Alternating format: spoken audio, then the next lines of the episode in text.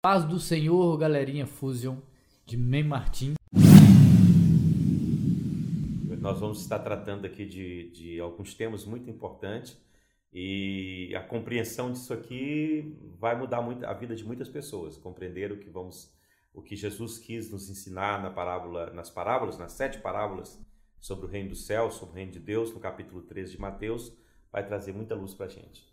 A gente, nós conversamos aqui sobre sobre um assunto no último podcast. Acabou o podcast, nós continuamos conversando, eu, o pastor e o pastor Ivaldo e o pastor Marcelo. Amém, foi bom. Foi bênção demais. Se deixasse, Amém. a gente virava aqui à noite, né, mano? Né, Marcelo? Verdade, é verdade. Foi muito bom. Enriquecedor. É, né? a gente ficava aqui só aos pés do pastor Ivaldo, igual, oh. igual a multidão ficava lá aos pés de Jesus, né? só olhando e ouvindo e, e alimentando. a gente tem que aproveitar, tem, mas ué. Tem Glória que aproveitar. E, e foi bênção e a gente tinha um assunto mas aí eu creio que Deus colocou um, um, um, outro assunto, um outro tema no coração do pastor Ivaldo, da gente estar tá falando sobre, sobre um assunto bíblico mesmo, e, e nós oramos em cima disso. É, o pastor Ivaldo falou comigo, falou para orar, e eu orei em cima disso também, e, e Deus falou comigo, assim, nítido para a gente estar tá mesmo estudando na palavra de Deus. Aleluia, é, glória é, a Deus. Está firmando nisso. Esqueceu um pouco alguns outros assuntos e está trazendo ao ensino a palavra, tá firmando. Focando na palavra. É, tá, tá firmando raízes na palavra, né? Que, que eu creio que é isso que nos fortalece, né, pastor? Amém. É, a palavra é sempre a fonte de tudo, né? É ela que é tudo para nós. Você lê o Salmo 119, você vai ver que a palavra ela é desde lâmpada para os pés, luz para o caminho, como água que lava, força que, que, que nos, né, nos renova e vai por aí. A palavra de Deus é tudo. Amém. É a única forma do Espírito Santo trabalhar na nossa vida é pela palavra. O Espírito sempre age pela palavra, não é? O Espírito, a ação dele é na palavra, não é outra coisa. Não é, não é, o Espírito não vai agir fora da palavra, sempre será através da palavra. Amém. Espírito. Amém. Amém. É isso. Então, nós vamos estar dando é, é, início. Você que está aí, vai estar aparecendo aí no YouTube, as nossas redes, redes sociais. sociais. Segue a gente lá, segue aí no YouTube, segue aí no Facebook, no Instagram. Dá uma forcinha pra gente aí, né? Dá um likezinho, coloca lá o sininho pra tocar, que vai.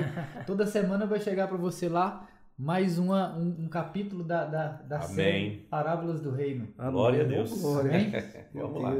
Vamos estar vamos tá dando início hoje. Como, como, foi dito, nós vamos estar tá falando sobre uma introdução. Eu queria Sim. dar liberdade para Marcelo. Então eu vou estar tá lendo aqui, então, é, em Mateus capítulo 13, no versículo 1, ele diz assim: Naquele mesmo dia, saindo Jesus de casa, assentou-se à beira do mar, e grandes multidões se reuniram perto dele, de modo que entrou num barco e se assentou. E toda a multidão estava em pé na praia. E de muitas coisas lhe falou por parábolas e dizia: Eis que o semeador saiu a semear. Aí já entramos na primeira parábola. Oh. semeador. Amém. Nós vamos lá para a primeira pergunta. A primeira pergunta é a seguinte: Você que está em casa, eu te indico tá com um caderninho. Isso. Você que está no podcast, Notação, no, é. no, no, Spotify, tá no Spotify, tá com um caderninho, uma é. caneta, para estar tá olhando as referências, tá anotando o que é dito, que é, é sempre bênção a gente ter isso anotado. Uhum. É, Aleluia. Eu li um livro há, há, pouco, há muito tempo atrás e, e, ele e o rapaz enfatizava isso. Ele falava assim que, que ele ficou com um, um, um pregador e ele estava aprendendo com esse pregador e o pregador que ele tinha era a Bíblia, o caderno e a caneta. Então Uau. ele sempre anotava. E, e, e, a gente tem que aprender levar isso, né? Só de ler a gente já aprende. Pois Aí você é. lê é. com uma explicação, né? É. Pega tá, o mestre tá assim, é mestre, bom. Aí, aí é bom. Aí, aí é sempre bom estar com um caderninho anotando. Amém. Amém. Então nós vamos lá para a primeira pergunta. Qual é o valor permanente do capítulo 13 de Mateus? Amém. O, o capítulo 13 de Mateus, é, eu vou falar depois o Marcelo também vai falar alguma coisa não, sobre não. isso, né? Fica à vontade. É, se existe, existem muitos capítulos que são cruciais na Bíblia, e esse aqui é um dos capítulos cruciais. É. Não é? Então, porque é, é, é, eu aconselho a todo crente procurar entender esse capítulo, não é? compreender o que Jesus quer nos ensinar aqui porque isso determina muitas coisas para a nossa vida, né? para a nossa caminhada como cristão aqui. É, Mateus apresenta Jesus como rei. Né? Mateus escreve o seu evangelho para os judeus e apresenta Jesus como rei. Cada um dos evangelhos é, às vezes a gente olha, por que quatro evangelhos? Por que não só um evangelho? Não é? Se conta a mesma história. Não é? Cada um tem um foco, né? cada um dos evangelistas eles têm um foco. E o foco de Mateus é o povo judeu, ele, ele, ele objetiva o povo judeu e ele apresenta Jesus como rei. Né? E no capítulo 11, no capítulo 12, a rebelião contra o rei chega no clímax, né? o ponto máximo. E Jesus, então, ele sai, do, como está escrito no capítulo 10, que ele foi enviado às ovelhas perdidas da casa de Israel, ele sai do, do, desse, desse, desse convívio, desse contato objetivo com Israel, e no capítulo, como está escrito no capítulo 11 de Mateus, verso 28 a seguir, ele então vai para todo aquele que vem a ele. Ele diz: Vinde a mim todo aquele que está cansado, sobrecarregado, e eu vos aliviarei. Né? E aqui no, no, no capítulo 13, a grande pergunta aqui é o seguinte: o que, que acontece? Né? E é isso que, que devemos perguntar para nós e trazer uma aplicação para a nossa vida. O que acontece com o reino quando esse reino rejeita o seu rei? Não é? É hoje está acontecendo isso dentro das igrejas. As igrejas é, muitos crentes estão rejeitando o governo de Cristo sobre as suas vidas. E a gente tem que parar um pouco e considerar sobre essa questão, né? Então, a essa pergunta, a resposta está no capítulo 13. Se você quer saber o que, que acontece com o reino, quando esse reino rejeita o seu rei, Jesus explica tudo isso em detalhe através de sete parábolas que ele vai estar falando aqui né, é, é, nesse capítulo. Então, neste capítulo, Jesus vai estar esboçando o que ele chama de os mistérios do reino de Deus. Também as parábolas do reino, não é? O nome que pode ser dado às parábolas que Jesus vai, vai contar. E ele então explica como será o reino dos, dos céus durante esse tempo que a gente está vivendo. Então, o capítulo 13 ele é importante, a importância permanente do, do capítulo 13 é exatamente essa, não é? Porque esse reino, né, ele começa com Jesus, com os ensinos de Jesus, e atravessa os milênios, né? São dois milênios e ele permanece aí. Né? Então a gente vai estar ministrando e falando sobre isso. É interessante, né, o pastor Ival está falando sobre a questão da, da importância, né?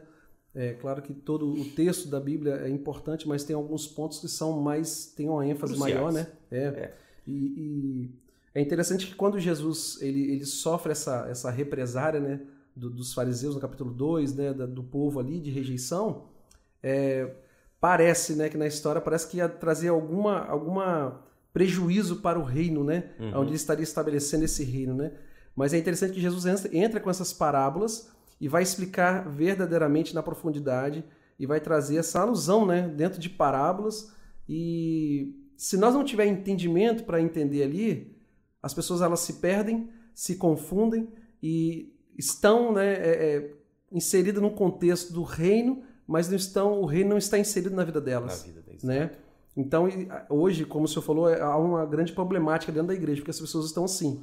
Elas fazem parte, parte do reino, mas não conhecem o rei, e, não conhecem... E é um dos temas que nós vamos falar daqui a pouco sobre isso, né? O, é, é, é, qual é o problema da igreja hoje em relação às parábolas? Pronto, a segunda pergunta é, qual é o cenário das, das parábolas de Mateus 13? Então, o cenário que temos aqui, ele, ele é muito interessante. Jesus está na sua casa, não é? Ele está na sua casa na cidade de Cafarnaum, e ele sai, o texto diz que ele, ele saiu, saiu Jesus da sua casa, não é? E ele vai para junto ao mar. A casa aqui é a casa literal de Cristo. Mas uma aplicação, a palavra casa aqui, pode ser uma referência à casa de Israel, né? a nação de Israel. Ele deixa Israel de lado, não, não é? Ele coloca Israel de lado, ele sai de casa, ele sai de Israel e vai para onde? Ele vai para junto ao mar. O mar ali é o mar da Galileia. Só que no sentido, sentido figurado, o mar significa povos, significa pessoas, não é? Significa nações. Apocalipse 17, 15, Isaías 60, versículo 5, não é? Significa os gentios, os povos. Então ele deixa Israel, né? parece ser uma coisa figurada, e observe bem que ele vai sair, sai de casa, vai para junto ao mar, pronuncia quatro parábolas e depois volta para casa. O voltar para casa aqui já não é o voltar para Israel. O retornar para casa aqui já é um retorno para a igreja. A mentalidade e a concepção das coisas já mudou. Você vai ver que ele vai falar para aqueles que quiserem ouvir, não é as parábolas do reino, e são quatro parábolas. E no final, as últimas três parábolas ele fala só com os seus discípulos. Por quê? Porque os segredos de Deus é com aqueles que o temem, como diz o Salmo 25.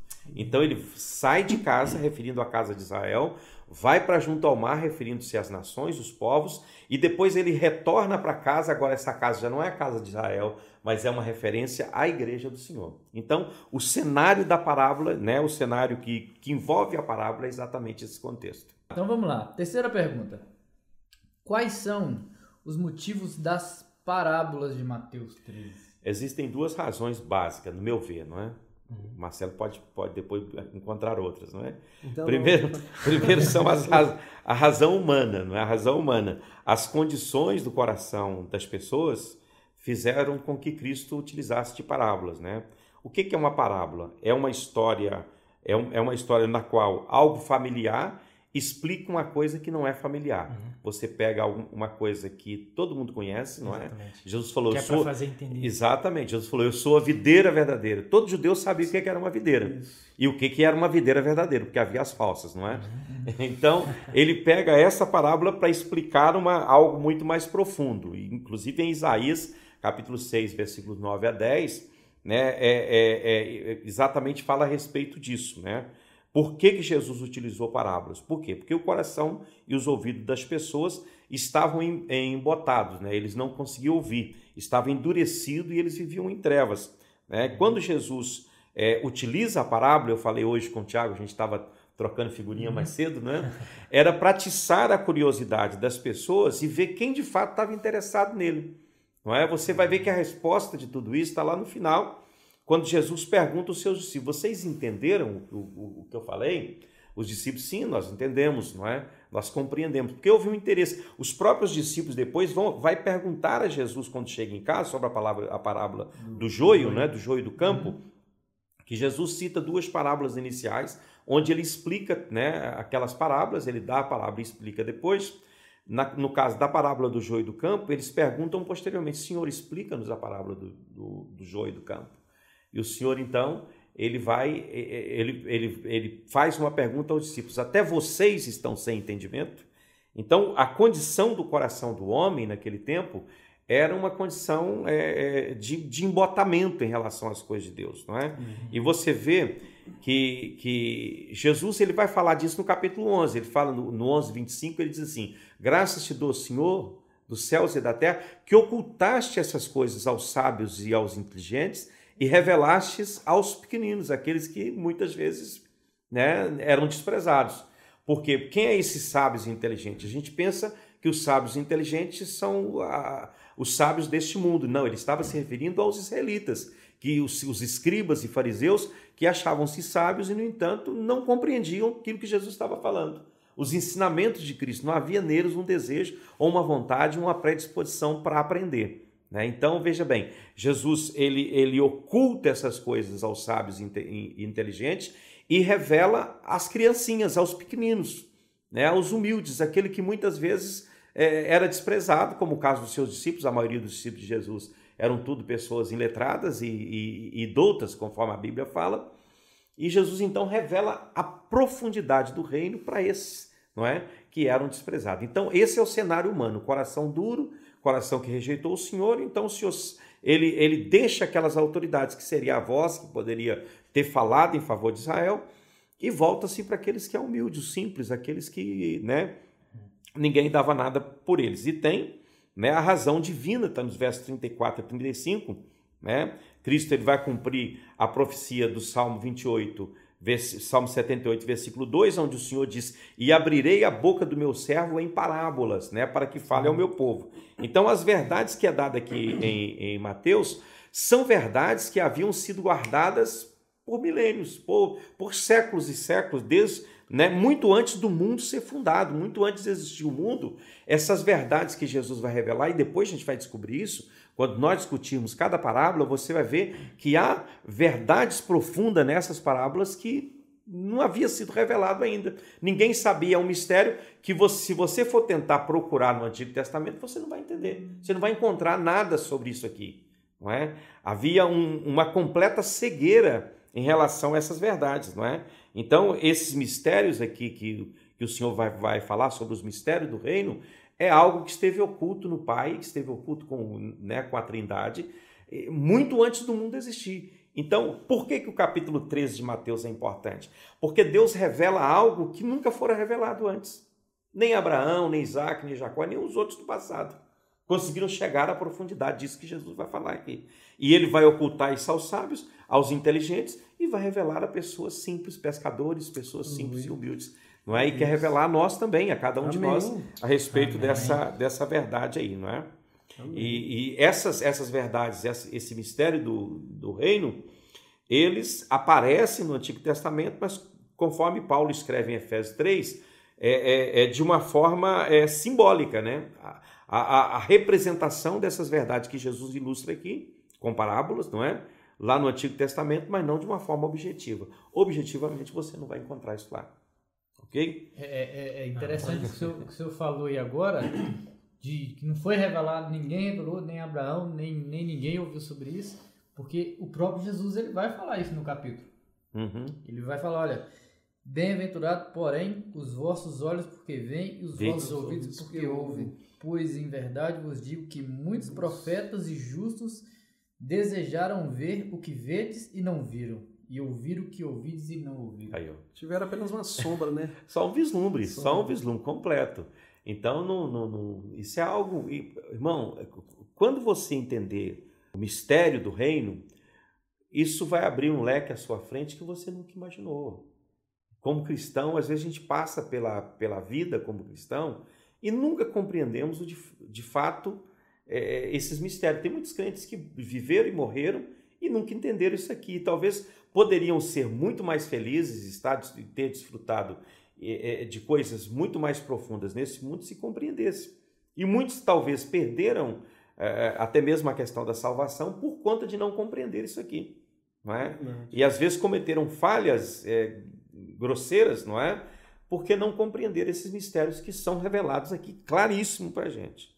Não, não, não, é algo, claro, tudo tem a ver com o que falamos aqui inicialmente, com a questão da compreensão espiritual. Amém. O conhecimento, a inteligência espiritual é muito importante aqui. Mas é, é, é interessante notar que, eh, mesmo os, os entendidos da época, tendo conhecimento da, da palavra, né, eles não conseguem, tiveram a capacidade de entender, compreender que aquele era o Cristo, era o Messias, e só de você pensar que Jesus estava falando da pessoa dele, pois. de quem ele era. E ele vai falar do propósito né, de Deus eterno, né, que é o reino de Deus, uhum. vindo sendo né, estabelecido aqui. Nossa, como que as pessoas. Mas se nós olharmos para o contexto de hoje, pastor, a gente vê também isso, né? Com certeza. As pessoas não, não têm interesse. Você vai falar, às vezes, de algum assunto na igreja, as pessoas não têm interesse. Nesse é, sentido. É, é, como o pastor falou no outro, que as pessoas se interessam mais é pelo título. Ah, é verdade. Culto de milagre. Pois. O, o, Jesus faz eco a uma profecia do Antigo Testamento, onde a, a, Jesus fala, falando com, com os, os saduceus, não é? que era uma ala do judaísmo, ele diz assim: errais não conhecendo as Escrituras e nem o poder de Deus. E a Bíblia vai dizer entre os profetas, vai dizer o quê? O meu povo perece por falta, por falta de conhecimento, né? Falta de Jesus, ele dá, ele dá dicas por toda por todo o evangelho, você vai ver dicas. Ele vai falar com os, com os judeus, né, que vêm até ele e diz: "Olha, é, conhecereis a verdade e a verdade vos libertará. Vocês examinam as escrituras porque vocês cuidam que nela vocês vão encontrar a vida eterna. Eu quero dizer para você, a escritura fala de mim. Não. Quer dizer, precisa ser mais claro do que isso? Quer dizer, tudo que vocês leram a respeito da Escritura fala de mim, porque então qual é o problema? Não é? É, é essa questão. Você vê que o, o grau de cegueira é tão profundo que chega a esse ponto. Como diz é? os portugueses, vocês são muito totó. Meu Deus. É por aí. A quarta pergunta diz assim, né? Explique-nos, né, o pastor, o termo mistérios do reino. Rapaz, que mistérios. é, nós precisamos ter em mente que o, que o reino, reino de, dos céus, né, em Mateus 13, está em forma de mistério. Isso a gente tem que ter esse entendimento inicial. Ou seja, não se refere a um reino terrenal. Né? Não é o reino terrenal do Messias. Temos que compreender isso. Mas antes, pelo contrário, é o reino aqui na terra durante a ausência do rei. Porque o povo rejeita o rei. E esse entendimento temos que ter, não é? Não sei se, se me faça entender. Não é o governo do Messias aqui na terra é o governo né, de, do, do céu sobre a terra durante a ausência do rei. O rei foi rejeitado. O rei foi rejeitado pela nação de Israel. não é? Então o reino dos céus, ele é uma mescla de quê? De bem e de mal, né? De trigo e de joio, de verdade e de mentira. E nós nunca pensamos nisso, nós pensamos que não, o reino dos céus, não, o reino dos céus é uma mistura de, de, de, de maldade e de bondade. É as duas sementes guerreando, né? E outra verdade que precisamos entender sobre a questão do, do mistério do reino, que o reino dos céus não é a igreja. Né? Não, não é a igreja. Jesus vai dizer: arrependei-vos, porque é chegado a vós o reino dos céus. Né? O reino estava chegando, porque com a rejeição do rei, o rei se ausenta, não é? E, e os céus governam, o Deus é o governo do mundo, né? Porque é o poder de Deus, né? Como Jesus vai dizer no capítulo 28 do Evangelho de Mateus, é me dado todo o poder nos céus e na terra. Mas o rei não está aqui na terra. Né? O Espírito Santo é o penhor que foi enviado, o selo da nossa salvação, que foi enviado aqui neste mundo. Mas Jesus, não é? Ele, ele governa, sim, o poder está na mão dele, sim, mas não é o estabelecimento do reino, onde, onde a presença do Messias estará aqui no mundo, será durante o milênio, será durante os mil anos, né, que quando Israel será pulgado dos seus pecados durante a grande tribulação, e nós entraremos nos, nos, mil, nos mil anos né, de, de reino milenar de Jesus Cristo. Então, o reino dos céus é equivalente ao que chamamos hoje de cristianismo ou cristandade. Agora, qual é o tempo desse reino? Esse reino chamado reino de Deus, né? Ele começa com a mensagem anunciada por Jesus e termina, né, no final da grande tribulação, no fim desta era, né, quando encerra esta era, Israel é purgado e Israel reconhece o seu Messias e clama por ele, aí o Messias desce à terra para governar a partir de Jerusalém. Aí será um governo terrenal de Jesus aqui neste mundo.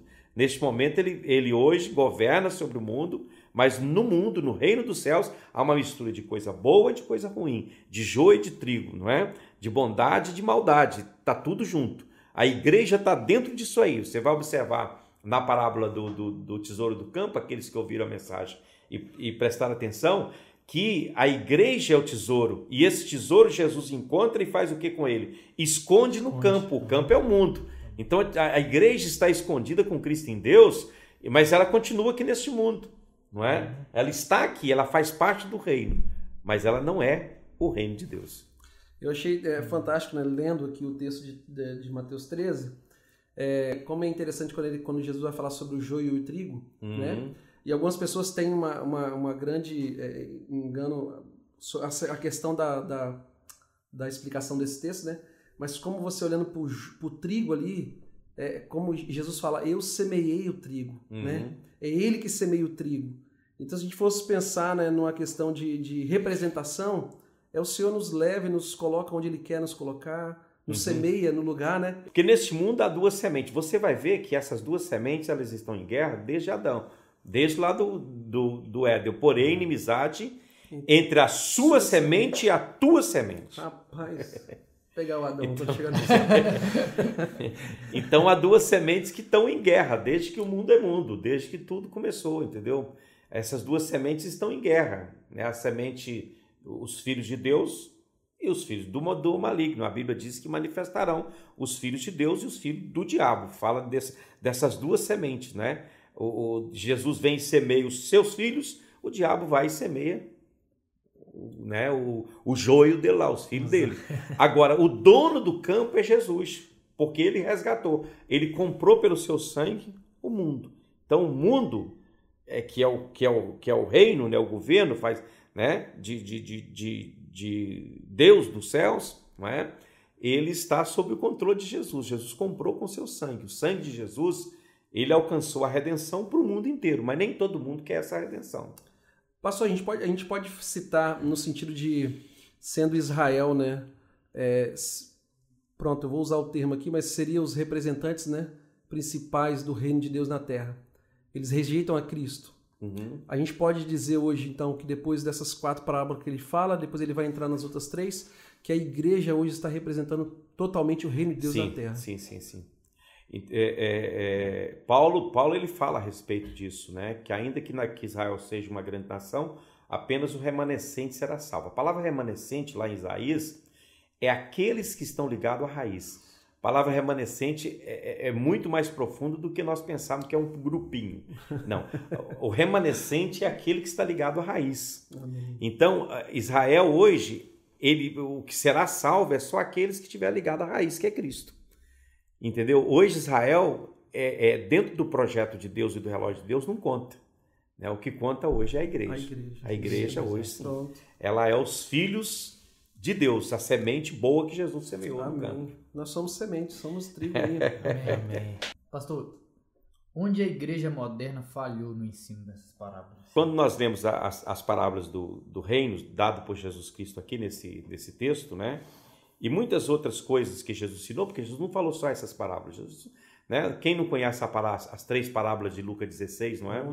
é aonde Jesus fala da dracma perdida, Isso. da ovelha Filho, perdida, filho do, pródigo. do filho pródigo, não é? Mas, é, é, se você observar, esse- esses ensinamentos e essas parábolas de Jesus foi sempre relegado a um segundo plano na igreja. Né? Nós tomamos as parábolas de Jesus e as ensinamos para as criancinhas. Faz o, o teatrinho para as crianças, na escola dominical, né? E conta essas histórias como sendo historinhas que Jesus contou. Isso não é historinha que Jesus contou. Jesus está revelando Amém. verdades, mistérios aqui. Isso é profundo, não é? É, é, talvez seja é, a maneira como nós, nós temos lidado com as parábolas, em consequência disso, nós achamos que elas são é, é, parte das escrituras de menos valor. Não é? Ah, mas o rei, aí, aí entendemos do nosso jeito, cada professor de escola dominical ensina para suas crianças de uma forma, e o que acontece? Essas crianças vão crescer com a concepção errada do reino dos céus, não é? Com a concepção errada do reino de Deus. É, é, essas histórias é, que são contadas, essas parábolas que são contadas, são contadas como histórias interessantes, mas não é só histórias interessantes. Amém. Aqui está falando, são coisas decisivas, espiritualmente decisivas, não é? Em Mateus 13 nós temos essas sete parábolas, mas não são só essas, como eu citei aqui, existem outras, né? Em Lucas, aliás, diz capítulo 16, mas é capítulo 15 de Lucas, nós temos a história da, da ovelha perdida, a história da dracma perdida, a história do filho pródigo, né? E temos outras histórias mais, outras parábolas mais que Jesus fala. E todas as parábolas, elas têm um significado muito profundo. A gente não pode pegar elas como sendo simplesmente historinhas que Jesus contou para ilustrar, não é? Para dar uma ilustração no seu sermão, não. São verdades, e principalmente aqui nesse capítulo, nesse capítulo 13 de, de São Mateus, e as de Lucas também, se você for olhar o contexto de Lucas 15, você vai ver que os, os escribas e fariseus estavam com tanto ódio de Jesus, não é? E, e- Jesus conta parábolas aqui profundas. Você vai ver, nós temos um- uma errata muito grande, não está dentro do nosso contexto, é, é- é que nós costumamos falar, não, Jesus pegou as 99 e deixou no aprisco. Não é isso que o texto diz. Não é isso, não. O texto não diz que Jesus pegou as 99 e deixou no aprisco, não. Diz que ele deixou elas na montanha, onde estava lá. E foi atrás da ovelha perdida, não é? Até um hino que canta, que a Isso. gente canta aqui na vejo. igreja, que eu não eu, eu- ele, ele tem um certo, um certo cunho, eu não vou citar aqui, que muitas pessoas gostam desse hino, mas tem um cunho de heresia nele, não é? nesse louvor, é, que, dá, que coloca o homem tão no centro, né? como se o homem fosse o eu, o Ivaldo, fosse o, o foco de tudo. Né? Eu sou tão importante que Deus deixou as 99 para lá para vir atrás de mim. Nós temos que ver o conceito que está por trás daquilo que o ensinamento traz. Claro que não tem a ver aqui com o nosso Eu ensino. sei, eu sei qual música que é. Mas deixa para lá. A. Então, todos os ensinos de Jesus, né, é, é, nós os lemos como se fosse algo em si mesmo. Né?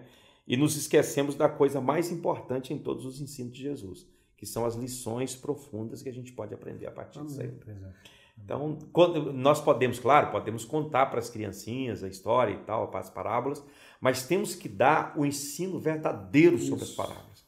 Não é Leite só ficar puro. aquilo, é, não só ficar com aquilo só como uma história na mente, que a criança vai crescer e achar, ah, um conto, mais um conto. Não, Eu- não é mais um Conto de conto. fábula. É verdade. Não, não, isso aqui é, é um- é uma verdade do reino.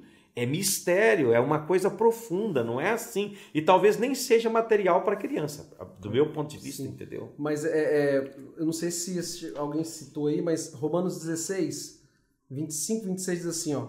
Louvemos, Paulo escrevendo, né? Louvemos a Deus, pois ele pode conservar vocês firmes na fé de acordo com o evangelho que eu anuncio, isto é, a mensagem a respeito de Jesus Cristo, de acordo também com a verdade secreta que nunca foi revelada no passado, Porém, Uhum. essa verdade foi revelada agora por meio daquilo Aleluia. que os profetas escreveram. E por ordem do Deus eterno, ele se tornou conhecido em todas as nações para todos que creem e obedeçam. Perdão. Amém. Glória a Deus. Deu uma travada, né? São verdades ocultas né, Deus, no, no Antigo. Testamento é, é, é, e que são reveladas hoje. Então, é, nós não podemos tratar as parábolas, principalmente essas parábolas do reino, como se fosse historinha para ser contado para criança. Não, isso é mensagem Amém. profunda de Deus, Glória a Deus. que tem ensinamento profundo para nós e que a observância dessas coisas pode nos livrar de muitos problemas. Pode nos, no- nos, nos fazer entender de fato o que, que o Senhor quer e tem para as nossas vidas, né? dentro dessas parábolas, ok? Amém. Amém. Fale-nos um pouco sobre a grande crise que deu origem às parábolas. Uau. É o que o Marcelo estava. pastor Marcelo estava comentando lá no começo, né? Tava moendo ali pelos lados. Então, esses ensinos de Jesus, ele vem num tempo de crise. Se você for, for pensar bem, talvez foi a maior crise da história. Por quê? É, quando você pega Israel, você vê que Deus investe tudo em Israel. Né? É, é, é, e investe em Israel, chama Abraão, não é? Fala com Abraão de uma forma profunda, né? ensina Abraão coisas profundas e vai trabalhando esse povo, né? E esse povo, o povo de Israel, se torna o centro do interesse de Deus. Deus está interessado neste povo, né? Todas as outras, outras nações do mundo né, ficavam assistindo o povo de Deus, assistindo Israel, né? E havia um sentido eh, espiritual sobre Israel que todo agir de Deus na história estava ligado a essa nação. É, Israel era o termômetro do mundo, né? era o ponto de convergência do mundo. Né? Então, é, essa, tudo, tudo que acontecia com a nação de Israel afetava o mundo inteiro, afetava todas as nações. Deus havia, havia escolhido a nação de Israel com um propósito específico, né? de, através dessa nação, trazer o Messias ao mundo. Se nós pararmos para pensar, Adão ele recebe um privilégio muito grande, né, de ser coparticipante do governo. Né? Deus é, entregou o governo ao filho, não é? E Jesus dividiu, tirou parte desse governo e deu para o homem. E o homem pega essa parte que ele recebeu e dá para o diabo. E Jesus falou: Não, não vou ficar sem essa parte do meu governo, eu quero de volta. E daí Deus levanta um povo e através desse povo Deus vai vindo, vai trazendo, vai trazendo, para que através desse povo ele traga o Cristo. E quando Cristo chega, a mensagem anunciada pelo arauto de Cristo, que é, que é João Batista, era exatamente essa: arrependei-vos, porque é chegado a vós o reino dos céus. O reino de Deus está chegando até vocês, não é? Ele está chegando. Eu não sou Cristo, mas ele vai vir. Eu sou enviado na frente dele. Eu venho para anunciar, irmão. Não poderia ser mais claro para Israel que Jesus era o Messias, porque tudo que sobre, tudo que estava profetizado a respeito de Jesus estava acontecendo exatamente naquele ponto. Então, a grande crise é qual? Que um povo que é preparado durante milênios, não é? Porque de Abraão até Jesus Cristo passa-se quase dois mil anos, não é? Nós temos aí quase dois mil anos de história entre, entre Abraão e Cristo. E nesse tempo todo em que eh, Israel está sendo preparado para trazer ao mundo o Messias, e quando chega este momento do Messias nascer, eles não reconhecem o Messias. É- Essa é a grande crise. E a grande crise ela começa o quê? Ela começa exatamente nesse capítulo 13, onde Jesus lança as parábolas do, do reino, porque a rejeição do Messias ela atinge o ponto alto na nação de Israel. E Jesus fala o seguinte: Jesus vai, vai, falar várias parábolas, dentre elas vai dizer: olha, os filhos do reino, né, aqueles que não eram povo, vai ser chamado e vai entrar para o reino. E os filhos do reino vai ser lançado nas trevas exteriores, aonde há pranto e ranger de dente. Nós pensamos que isso tem a ver com o inferno, mas não, isso tem a ver com a condição de Israel. É a grande crise que nasce aí, né, nesse ponto da rejeição, e ela perdura até hoje. Israel sofre horrores por conta da rejeição do seu Messias. São mais dois mil anos de sofrimento. Foram dois mil anos até que chegasse o Cristo. Eles não reconhecem o Cristo, eles rejeitam o Cristo. A mensagem era claríssima, né? É, Era claríssima. E Jesus, então, ele faz o quê? Ele, ele faz uma transição, né? De Israel, né? Para um novo Israel, para um novo tempo, para uma nova realidade agora, não é? Então, essa crise, ela gera é, é, uma nova realidade a respeito do reino de Deus. Né? E Jesus ele sai é, é, do formato judaico e entra no formato totalmente diferente, não é? A nação de Israel, com o templo, o sacerdócio e tudo aquilo é colocado de parte. Entristece-me, e por isso falo a respeito de conhecer o, os mistérios do reino de Deus, entristece-me profundamente que igrejas hoje querem retornar aos rituais judaicos, colocando símbolos do judaísmo na igreja, né? Isso, isso é um retorno para as sombras. Você vai ver Paulo falando aos Gálatas e vai dizer: "Ó oh, Gálatas, vocês são insensatos. Vocês estavam na luz e voltou para a sombra." Ele vai falar aos hebreus também, os escritores hebreus vai falar disso. Vocês têm que entender que Cristo é a nova realidade, o novo tempo e agora é essa. O que Cristo apresentou é algo muito maior e muito melhor do que o que era em Israel. Não é? Então, quando você traz símbolo judaico para dentro da igreja, você está voltando, você está re tá retrocedendo. Você está retrocedendo, você está voltando para a sombra. Não é? Você estava na luz e agora você está retornando para a sombra. Isso é muito perigoso. Então, nós vivemos um tempo de crise, Israel né, vive é, é, é, em tempo um tempo de crise, desde que rejeitou o Messias, né? É, é, porque a promessa de Deus era abençoar as nações do mundo por meio de Israel. Ele vai fazer essa promessa em Gênesis 12, 2 e em Gênesis 22, 18, né? E essa história maravilhosa de abençoar o mundo por meio de Israel, desse governo que Cristo estabeleceria, não é? Ela, ela, ela não teve o, o, a sua continuidade porque o povo rejeitou. Eles rejeitam o pai quando matam João Batista, eles rejeitam o filho quando matam Jesus Cristo e rejeitam o Espírito Santo quando matam Estevão. Porque se você observar, a mensagem que se prega no dia de Pentecostes é também a mensagem do reino. O que, que Pedro fala? Arrependei-vos, pois, e convertei-vos para que sejam apagados vossos pecados, e venha o tempo do refrigério do Senhor e envie-lhe o seu Cristo. Não é? o, o, o rei voltaria se Israel tivesse arrependido ali. Se Israel tivesse arrependido no Pentecostes, o rei voltaria, o Cristo seria enviado de volta. Não é? E se eles clamassem, não, nós nos arrependemos e reconhecemos como nação que nós crucificamos o Senhor, é o clamor que vai acontecer no final da grande tribulação, não é? Então, Jesus teria retornado, teria vindo para esse povo. Né? Então, veja bem, é, é, é essa crise que entrou no mundo, que entrou é, é, é, na vida de, de, de Israel, principalmente, não é? Foi por conta dessa rejeição. Um paralelo disso também é verdadeiro. Quando a igreja rejeita o senhorio de Cristo, quando a igreja rejeita o governo de Cristo, ela é colocada de parte. Veja bem, Deus não tem compromisso com instituição, Deus não tem compromisso com placa de igreja, Deus não tem compromisso com paredes, Deus tem compromisso com pessoas e com um projeto maior que ele tem para o mundo. Esse é o compromisso de Deus. Né? Uhum. Jesus vai falar com a mulher samaritana o que? Ela vai dizer para Jesus: Senhor, eu vejo que tu és profeta, mas tem uma dificuldade aqui. Qual dificuldade?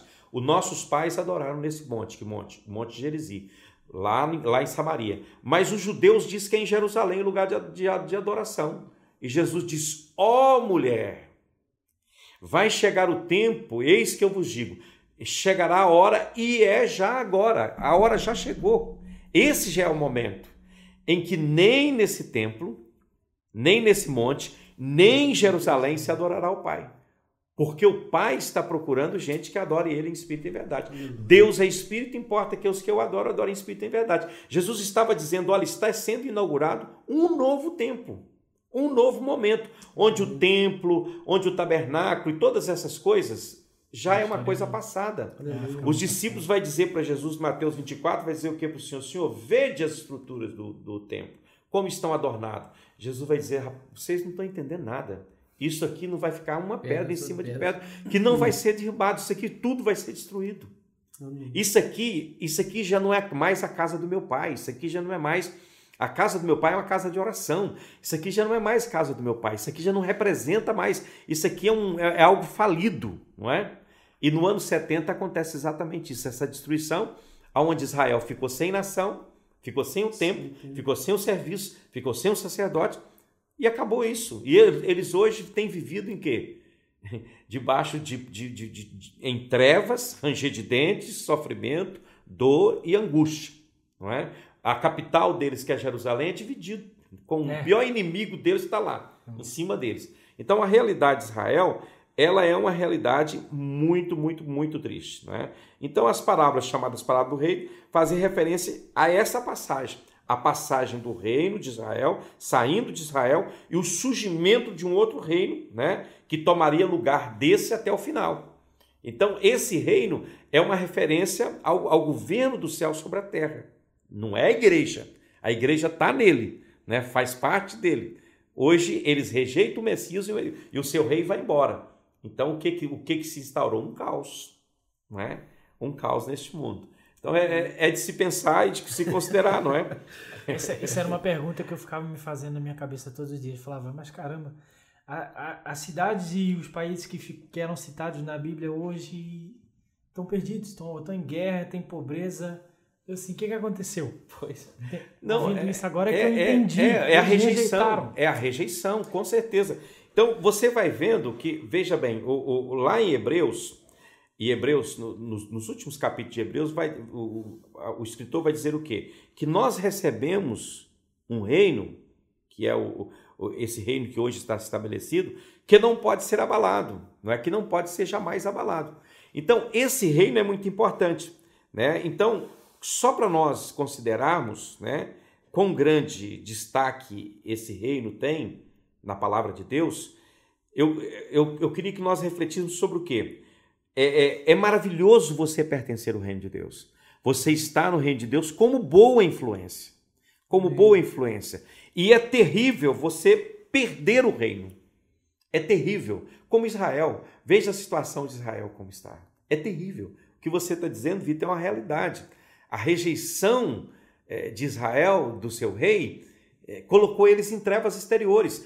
A rejeição do governo de Cristo na vida do crente hoje lança a gente também em trevas exteriores. O não entendimento disso aí. A nação de Israel perde e hoje o crente que não entende, ou a igreja que não entende isso, por que, que muitas denominações vêm e vão? Né? Igrejas, nome de igreja, nomenclatura de igreja, vem e vão. A igreja de Cristo ela nunca vai, porque ela é. permanece sempre, porque ela é de Cristo. Essa nunca morre, essa está ligada a ele, não é? Então, a história de Israel é um despertar para nós. Né? É algo terrível perder o reino. É algo terrível. E talvez esse seja o ponto focal para nós aqui. Né? Mas, por outro lado, é algo maravilhoso pertencer ao reino. Cumpre-se praticamente a, a, parábola do, do, semeador na vida de Israel ali. Né? Com certeza. A perda que eles têm, né? Muito, muito grande. Cumpre-se é. é. rapaz, a igreja, rapaz, a igreja, se a igreja soubesse o poder que o ela tem. O poder e o privilégio Deus. que tem. É, a frase não, quando, quando você, quando, quando ah, nós entramos. Sem soberba no coração, mas né, esse é. poder que a igreja tem né, para atuar no mundo espiritual. Irmão, gente, não há limite para o poder da igreja. Jesus, quando constituiu a igreja, não traçou limite para ela. O limite, quem limita a igreja é a fé do povo. Uhum. Entendeu? A nossa, a nossa capacidade de crer é que determina onde queremos ir. Entendeu? Você, quando crê, não existe limite para a fé. A fé não conhece limite. E Deus não traçou limite. Quando Deus fez a igreja, ele não, ele falou para a igreja: vem até aqui. Não. Ele falou: Judéia, Samaria, Jerusalém, Judéia, Samaria, confins da terra. Não há limite.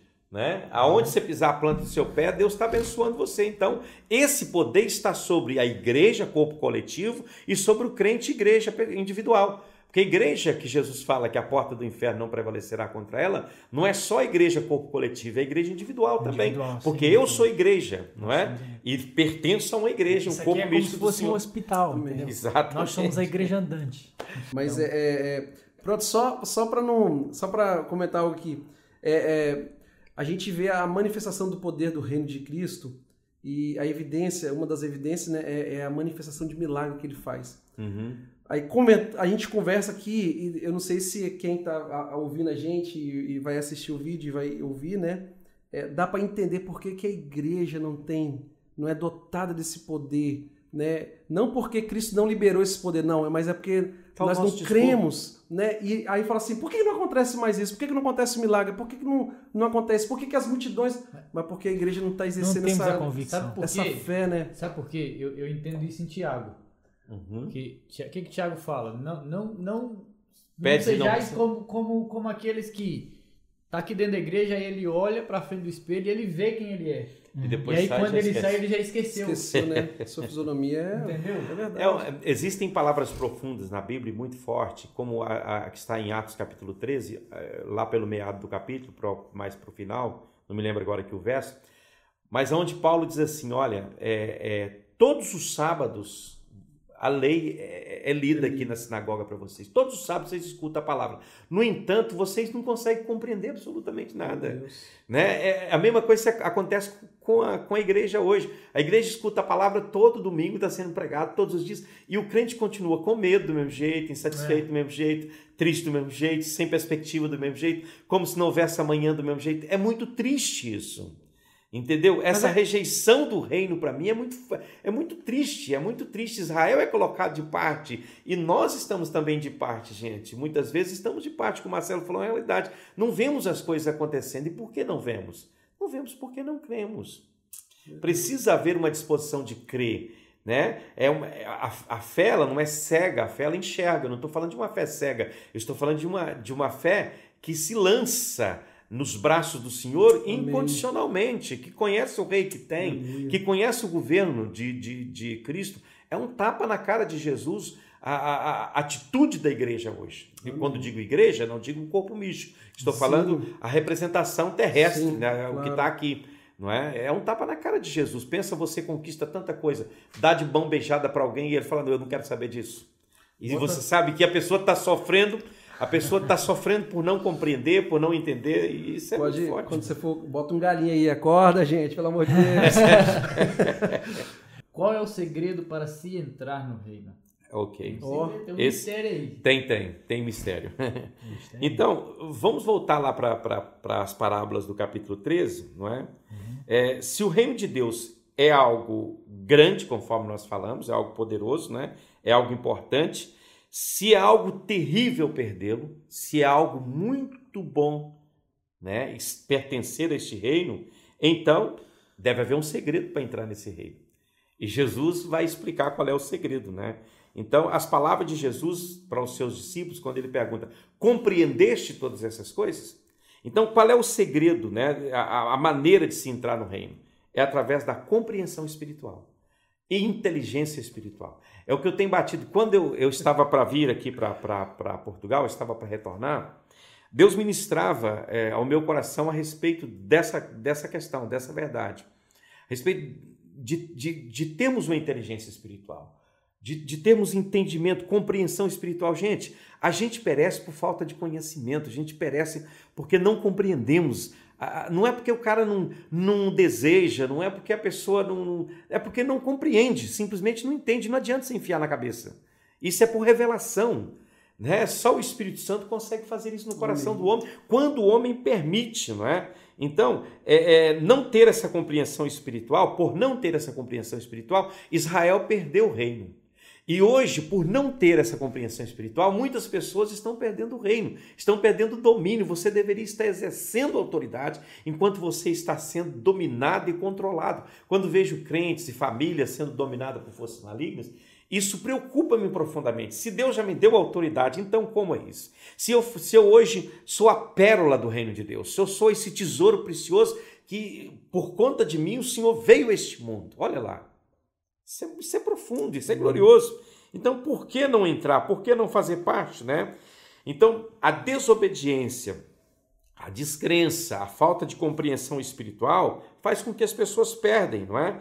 Agora, é, é, é, é, guarde isso no seu coração, porque isso é muito importante. Jesus falou essas parábolas, né, todas as sete, e então ele desafiou os seus discípulos. Né? A pergunta que ele fez para os discípulos é o seguinte: vocês compreendem essas coisas? Né? E eu, eu aconselho a todos que vão nos ouvir a ler essas parábolas do capítulo 13 Amém. e no final é, a pergunta de Jesus ela vai ecoar no seu coração. Você compreende, você compreende o que você está lendo? Você tem entendimento disso que está sendo lido? Eu não estou falando de, de, de entendimento com base no, na inteligência humana, não é isso não. É inteligência espiritual, por isso eu já disse compreensão espiritual, inteligência espiritual, Amém. conhecimento espiritual. Não é uma, uma, uma, uma questão humana não é? Ah, eu vou ler aqui a parábola e vou interpretar do jeito que eu entendo intelectualmente. Não é assim. Não é assim. Você tem que ter inteligência espiritual. E, e irmão, isso é maravilhoso. Você quer ver um, um exemplo de inteligência espiritual? Está escrito em Hebreus capítulo 11, relativamente à pessoa de Moisés.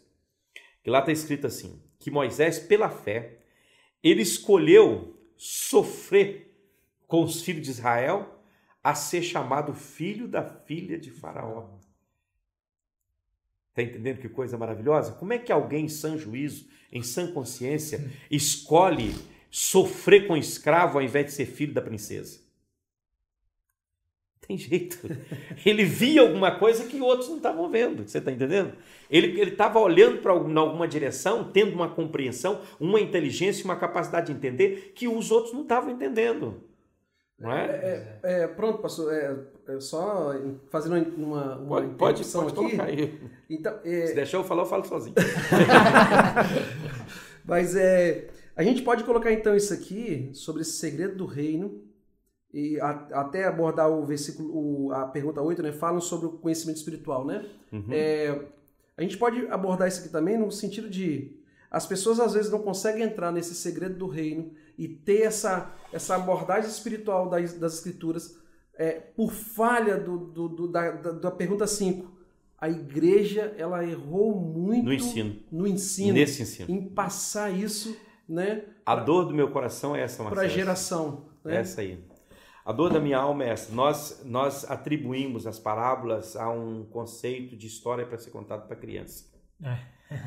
e aí o que acontece? Os adultos nunca pararam para pensar nisso. Aquele, aquele ensinamento que veio de criança, ele ficou com aquilo na cabeça e acha que é aquilo. Quando você chega e traz uma nova abordagem sobre as parábolas, o pessoal olha e fala, mas peraí, eu nunca pensei nisso. Eu, eu, quando eu ensinava na escola bíblica dominical, via aqueles vídeos, agora eu tô Quem tipo era assim. sua professora? Cadê a sua professora? Quem é? Vamos ligar para ela. Mas, mas é, é, é, é interessante porque é, é aquela mesma coisa de você, né? Você chega num lugar que é, é pobre e a pessoa às vezes está comendo lá, né? Angu e, e, e uhum. né? Aquela coisa assim, aquela comida simples, né? É bom. E, e ela tem uma, uma possibilidade de se alimentar melhor, né? E as pessoas elas não conseguem produzir e nem oferecer algo melhor e falar não, peraí, isso aqui não é assim. Uhum. Olha, olha, eu quero te, eu quero descortinar aqui a palavra, eu quero, eu quero mostrar o que está por trás aqui da, da, palavra de Deus, essa profundidade da palavra, para você ter entendimento, para você é, é, é, viver a libertação e você verdadeiramente ser inserida dentro do reino, conhecer o rei, conhecer né, a, a autoridade de viver dentro desse reino. Eu vou, eu vou citar uma ilustração para você ver o que, que é o desconhecimento das coisas. Como é que as pessoas vivem por desconhecer? Eu pastoreei uma igreja que tinha uma irmã, ela, era uma mulher viúva, só tinha um filho. E esse filho dela, é, ele deixou ela e foi embora para os Estados Unidos. Lá na minha terra vai muita gente para América, né? E ele abandonou, deixou a mãe e decidiu ir para América e foi para América. E a mãe ficou ali sozinha, viúva, lavando roupa para fora, rachando lenha, até quando teve força. O filho foi para América e de lá da América ele de vez em quando escrevia umas cartas para a mãe dele. Ela não sabia ler, ela levava a carta para um amigo ler, um amigo lia para ela, ficava feliz. Mas vivia uma vida miserável, o filho nos Estados Unidos. Não é? Um dia a pessoa que lia a carta para ela perguntou: Mas espera aí, o seu filho vive nos Estados Unidos, pelo que ele diz aqui, ele está até bem lá e tudo. Então, ele não manda dinheiro, não manda nada para a senhora? Não, ele não manda, ele não manda. Ele manda essa carta, e junto com essa carta, às vezes, vem uns papéis assim, verdes. É? E eu pego aquelas, aquelas, aqueles negócios, aqueles cartãozinhos que ele manda, que eu penso que deve ser foto de alguém lá do lado de onde ele está, e guardo na gaveta lá em casa e pronto. E ela vivia uma vida tão miserável que às vezes ela ia é, para o lixo pegar casca de batata para fritar para comer.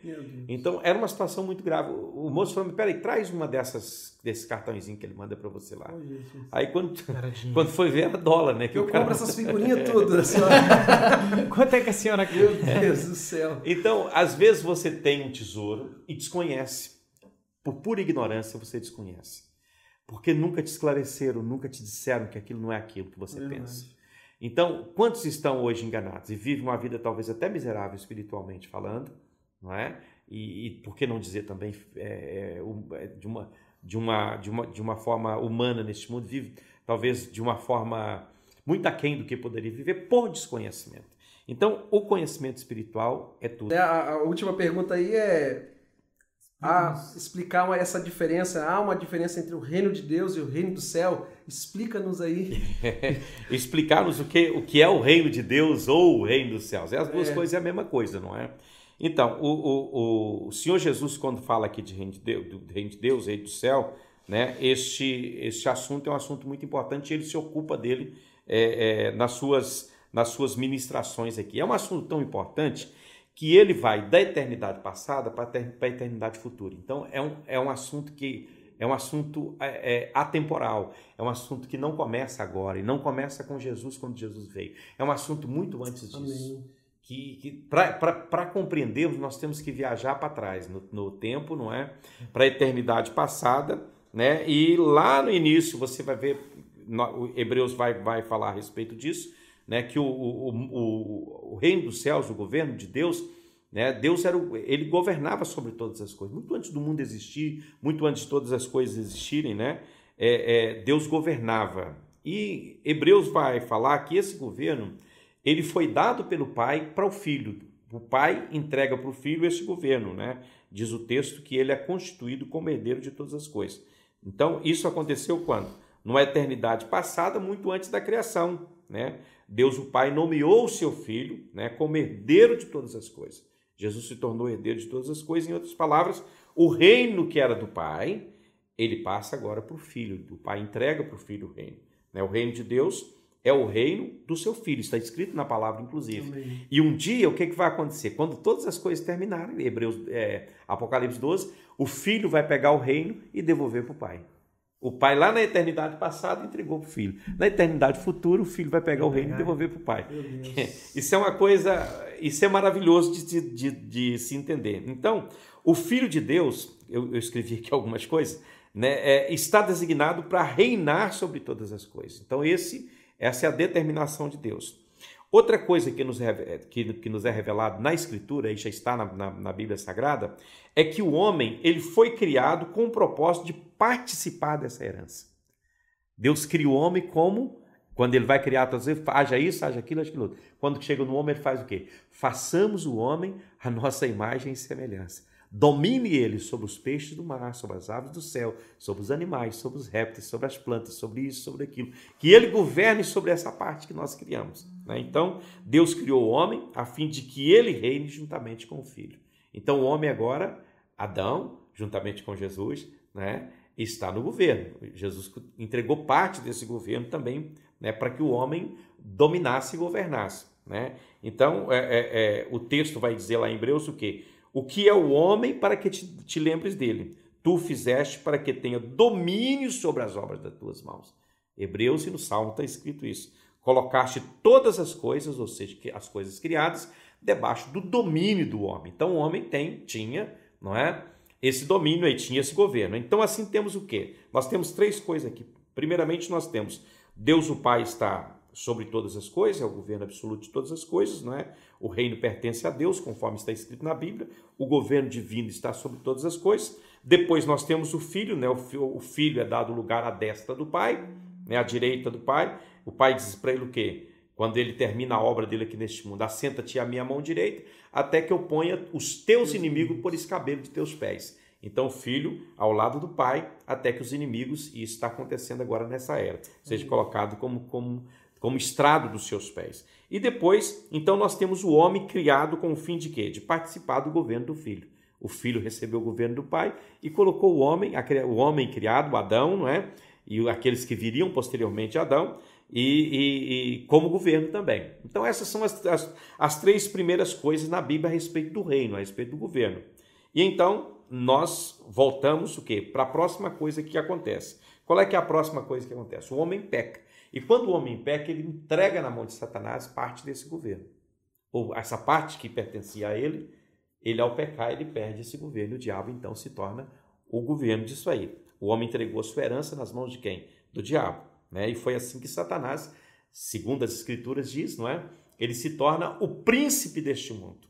O príncipe da, da potestade do ar e o príncipe deste mundo.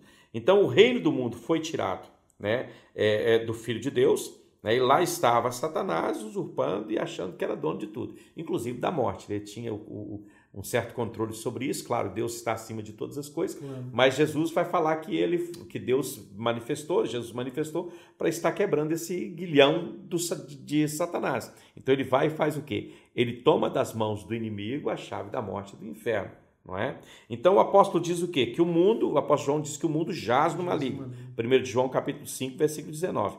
Este né, é, é, é, é, a quarta coisa que acontece.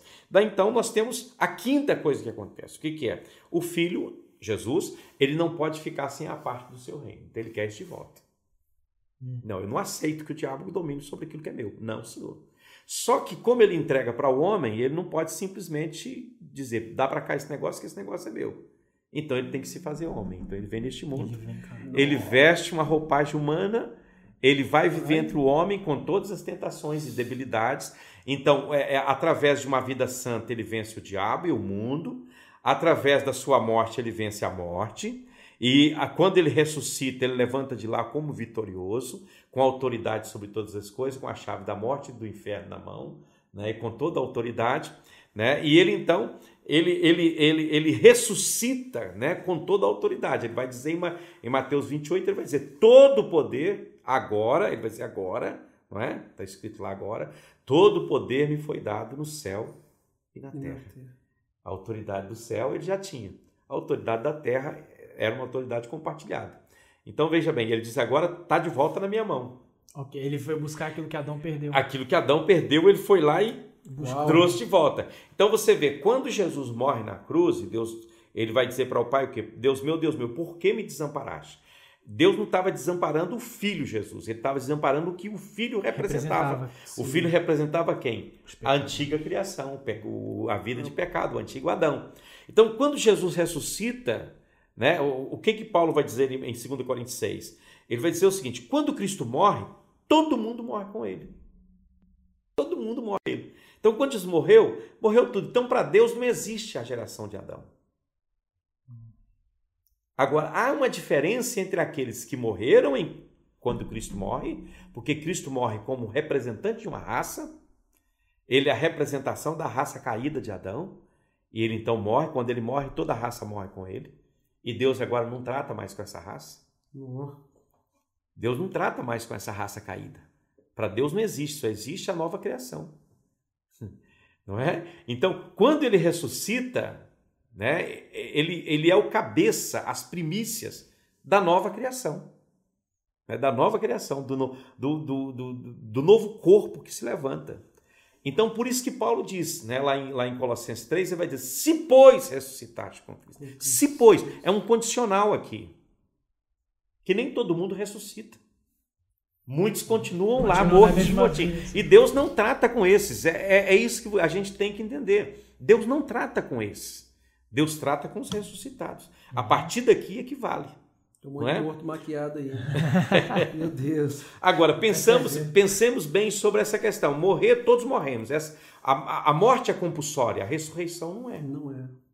A ressurreição, ela tem a ver com, a- com aquele que acredita em Jesus Cristo. Aí você ressuscita juntamente com ele. Então, se você ressuscita, né, se pois ressuscitaste com Cristo, o que, que você tem que fazer? Buscar as coisas que são do alto. de cima e não as que são da terra. Por quê? Por quê que você tem que buscar as coisas que são de cima e não as que são da terra? Está escrito lá, porque já estáis mortos e a vossa vida está escondida com Cristo em Deus. E quando Cristo, que é a vossa vida, se manifestar, então vós vos manifestareis juntamente com Ele. Está entendendo? Então, isso é maravilhoso. Então, quando Jesus ressuscita, ele recebe toda a autoridade. E o que, que ele faz? Ele fala: agora eu não vou dar para o homem mais. Eu vou compartilhar poder com ele. Não, não. Ele diz: portanto, ide. E ele dá de volta aquela autoridade para a gente. Aleluia. Ele vai dizer em Atos 1 e 8, em Atos 1 e 8, em Atos 1 e 8, o que, que ele vai dizer? Eis, né, recebereis poder ao descer sobre vocês o Espírito Santo. Em outras passagens ele vai dizer o quê? Eis que recebereis poder ao vir sobre vós. Eis que eu vos dou autoridade para pisar serpente e escorpião. Eis que eu vos dou poder. Quer dizer, ele novamente nos dá o domínio. Domínio, é. E a igreja só Domínio. não está dominando porque. Não está dominando. É, o- quando eu. É, mas é- aí tá, pra- pra gente- mas aí pra gente, pra gente, o que a igreja não entende Hum. é que ele entrega pra nós esse domínio, mas pra gente ter esse domínio, a gente tem, tem que ter na nossa vida e entender o domínio. A compreensão. Para você ter esse domínio, você precisa ter compreensão espiritual, entender quem manda, não é? É isso Você aí. dizer. Deus. É isso aí. O problema é que tem muita gente querendo mandar. Então, Jesus ele centraliza tudo isso na questão do- da inteligência espiritual, na, na questão da compreensão espiritual. Isso é muito importante. Quando você compreende quem você é, não há restrições, gente. Não há restrições. Então, Paulo vai dizer o que? Gente, a nossa luta não é contra a carne, não é contra o sangue. Entenda isso. E quanto mais você tem compreensão espiritual, mais espiritual você se torna. E quanto mais espiritual você se torna, mais, a, mais as suas armas são espirituais e as suas batalhas são espirituais. Amém. Então, quanto mais carnal você é, mais carnal é a sua batalha e mais carnal são, são carnais são as suas armas. Quanto mais espiritual você se torna, mais espiritual são as suas guerras, mais espirituais são as suas armas. Tá entendendo? É isso que Paulo está dizendo o quê? Vocês estão lutando no lugar errado, vocês estão lutando aqui no, nesse plano, não é nesse plano, é num plano superior. A luta de vocês transcende, é uma luta transcendente né? É uma luta que vai para além, é holística, ela está para além de tudo isso, entendeu? É uma luta muito maior do que aquilo que você está pensando. Então, hoje a igreja ela perde tempo. Eu vejo igreja metida em política, eu vejo igreja metida em tanta bobagem, tanta coisa que ela não devia estar tá lá. E, aí vejo as, as convenções de igreja, né? essas convenções que há na igreja. Meu Deus. E um, é, o presidente, não sei das quantas. Gente, Quanta bobagem, quanta tolice, quanto desejo de ser o que Deus nos chamou para ser. Amém. A nossa luta é aqui, irmãos, é aqui em cima. É. Porque quem ganha aqui, ganha aqui. Quem ganha em cima, ganha na terra. Quando você ganha, porque toda, todo o acontecimento, nós temos que entender isso aqui é muito importante. Todas as coisas que acontecem nesse mundo já aconteceu. Você vai, ah, tem uma tragédia, já aconteceu. Vai passar? Já aconteceu. Já aconteceu. Porque antes de acontecer aqui, acontece lá. Então quem controla lá, controla aqui. Está entendendo? O controle do mundo espiritual, Elias ensinou isso para a gente. Elias chegou e disse: Olha, ninguém sabia quem era o Elias. O Elias chegou e falou: Vai dizer lá para o Acabe. Você vai ver que ele aparece no capítulo 17. Ninguém sabia quem era o Elias. Quem é que esse Elias chegou aí? O Elias, o Tisbita, da cidade de Tisbe. Né? Vestido com roupa de couro, um cinto em volta do, do, do lombo Vai lá e diz para Acabe que não vai chover enquanto eu não falar, segundo a minha palavra. Eu vou falar para chover e eu vou dizer quando chove aqui nesse negócio. Né? Então, é autoridade espiritual. Nós temos que entender isso. O problema da igreja, eu sempre digo isso: o problema da igreja não é estrutural, é posicional. A igreja está lutando com armas erradas e no lugar errado. A nossa luta é lá em cima, não é aqui. A gente não tem que lutar contra pessoas, tem que lutar contra esses poderes né? principados, potestade, forças malignas. É aí que a gente ganha a nossa batalha. A nossa guerra é, é ganha aí, não é? Eu estou até desenvolvendo uma, uma, uma tese, não é? Dentro da área de teologia. E qualquer dia desse eu vou passar para você sobre essa questão, sobre como a, aonde a igreja estará durante o milênio, né? Porque o, o, o veja bem, a igreja não vai, ela não contextualiza mais, porque ela, o corpo que vamos ter é, depois da ressurreição e do arrebatamento, será um corpo glorioso. Não é? Um corpo que transcende, é um corpo transcendente. Uma vez que Satanás está preso, os demônios também, a influência no mundo espiritual ela cai. Maligna no mundo espiritual, ela, ela cai completamente. Né? Ela cai completamente. Então, o que acontece? Você não vai se identificar com uma pessoa mortal, porque você não morre, o cara morre. Então você não vai ter um, a mesma, a mesma é, cumplicidade aí, não é? Então é um assunto bem complexo, mas eu estou desenvolvendo bastante, isso aí. Bastante, Meu Deus! Então, aonde a igreja vai estar? Em que, em que, né, em que, em que plataforma ela vai agir? É, é exatamente esse é o ponto. Vamos fazer Amém. um podcast isso aí. Meu Deus! Se estiver pronto, tem podcast. Ai, ai. Isso é palavra, mas isso é, é palavra para os cascudos. Rapaz, meu Deus! Mas é isso aí. A questão, é do, reino, a questão do reino é exatamente esse é o ponto. É e daí aí. a semana que vem vamos entrar, não sei que dia, vamos entrar na, na questão da, da parábola do, já, já do semeador semeador, não é? Semeador. que é a primeira parábola. O pastor pregou sobre isso, não pregou? Pregou. Não, ele pregou semeador, sobre. Não, não ele, ele falou. Ele... ele... fez um comentário, ele pregou sobre Foi o. do tesouro. O tesouro, né? Tesouro que nós não conhecemos o, o, verdadeiro valor de. Da morte de Jesus. E nós, nós confundimos, né? O pastor citou lá do, do tesouro, né? Achamos porque que... a questão do, do, do tesouro do campo é interessante porque eu, eu preguei isso uma vez, o irmão falou, pastor, mas o, quem encontra o tesouro não, é, não somos nós e o tesouro não é Jesus? Eu falei, tudo bem. Lá diz que vendeu tudo que tem. O que, que você tem para vender para comprar Cristo? Ele falou, nada. Tem nada. Se não é com coisa corruptível como prata e ouro que compramos a nossa salvação, como é que é? Você vai comprar com o quê? Você vai vender o quê? O que, que você tem? O que, que um pecador tem? Tem morte, tem, tem, tem enfermidades, o pecador tem problemas, um pecador tem. O que temos é isso, não temos nada mais para além disso. Não temos. O que, que você vai vender para comprar Cristo? Nada. Então é o contrário. Jesus deixou muito, vendeu tudo, tudo de Jesus era tudo mesmo. Não é? Hum. Você, se- você é um tesouro precioso porque Cristo estava, estava te vendo desde a eternidade, não é? Porque ele, ele na sua presciência, é, é, é, ele vê as coisas num plano diferente do nosso. Sim. Nós trabalhamos com cromos, Deus trabalha com kairos, né? Para Deus as coisas funcionam num, num patamar muito diferente. Nós começamos as coisas para depois terminar, Deus termina as coisas para depois começar. Meu Deus do céu. Que reino é esse, Jesus? Então é Pois isso aí. Que É isso bênção. Semana que vem a gente tá aí Amém. mais uma vez. Mais bênção. Olha, enriquecedor mesmo, tá? É. Mas Aleluia. Eu espero que as pessoas né, que venham nos ouvir né, possam ser abençoadas assim como a gente eu foi creio- aqui, né? creio E que quem vai. chegou até aqui ao fim tá abençoado. Meu Deus. viu? Amém. Amém. Meu Deus abençoe, vai estar aparecendo aí no nosso, no nosso, no vídeo. Eu não sei quanto Embaixo vai tempo estar aparecendo aí nossa, a nossa, as nossas redes sociais. Ah, sim, Amém. Vamos compartilhar. Vamos compartilhar. Nossos cultos é no canal principal da igreja. A gente tá com a meta de chegar aos mil inscritos. Amém. Estamos Amém. quase, estamos com Glória. 945. Ô, Uau. rapaz, Chegando lá. vai. Então se Amém. inscreve lá. É isso aí. Deus abençoe a todos. Eu quero já agradecer a todos os irmãos mais uma vez.